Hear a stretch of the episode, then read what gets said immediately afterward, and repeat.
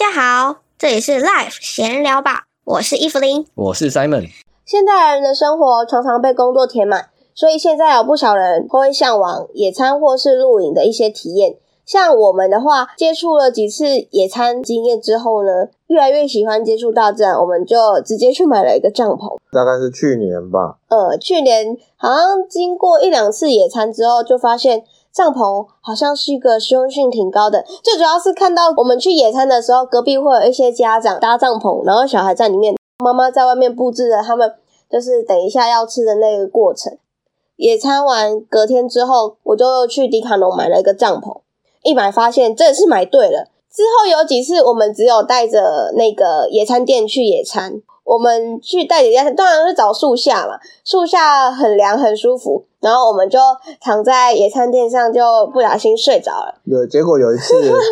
也 突然睡到一半，发现有东西掉到身上，想说，为什么不会是鸟屎吧？或是树叶之类的。结果竟然是一只毛毛虫，哎，没错。然后这只毛毛虫。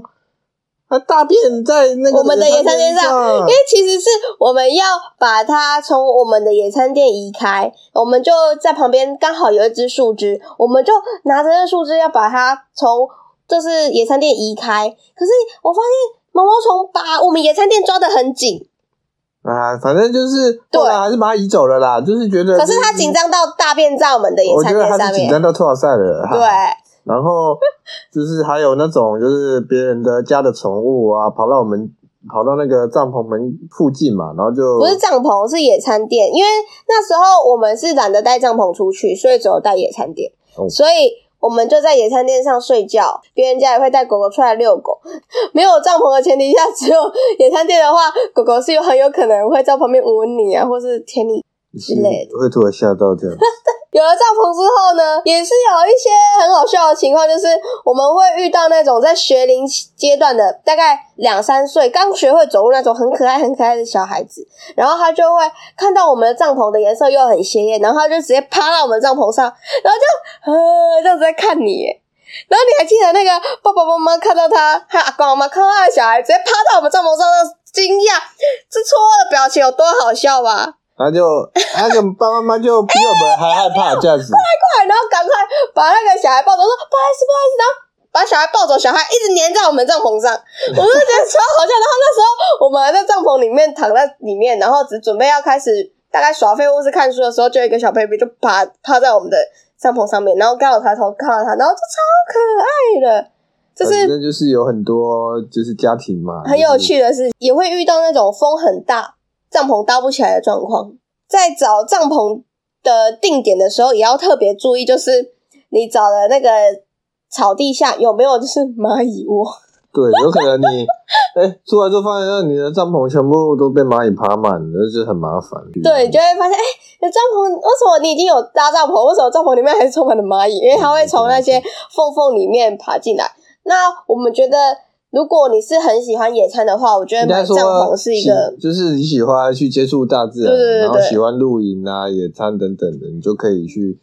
买一个投资一个帐篷。帐篷也没有很贵啊，就是便宜的可能也是一千多块就有。对对对，反正就是先先就是觉得无聊的时候，有时候一直闷在室内嘛。对，而且买帐篷，因为我们的帐篷是有那种蚊帐的，就是可以把。网子拉起来，你还是可以看到外面的风景，就可以。现在的帐篷应该几乎都有这种功能。所以我觉得很好的是，你在那里也可以减少你自己帐篷你有蚊帐的那个功能，就可以减少自己被叮的风险。如果说你是露营的，然后过夜什么的，那也都都是没有问题。对啊，其实我们录这一集 p o c a s t 是想跟大家说，我们现在身体健康很重要，心理健康也相同的重要。要找到就是内心充电的方式。我们也是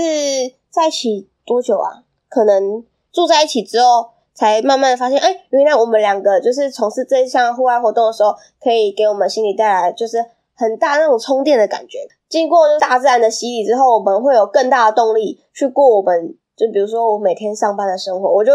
更有意义的起床，然后去上班，然后一天下班之后，就耶，我离我距离我下一个周末要去野餐的日就更接近了。就是大家找到自己可以那个安慰自己心灵的方法，这样子。心灵疗愈很重要，真的。那希望大家在未来日子里面也可以找到自我疗愈、自我充电的方式。那我们这集的 podcast 就到这里啦，我们下次见，拜拜。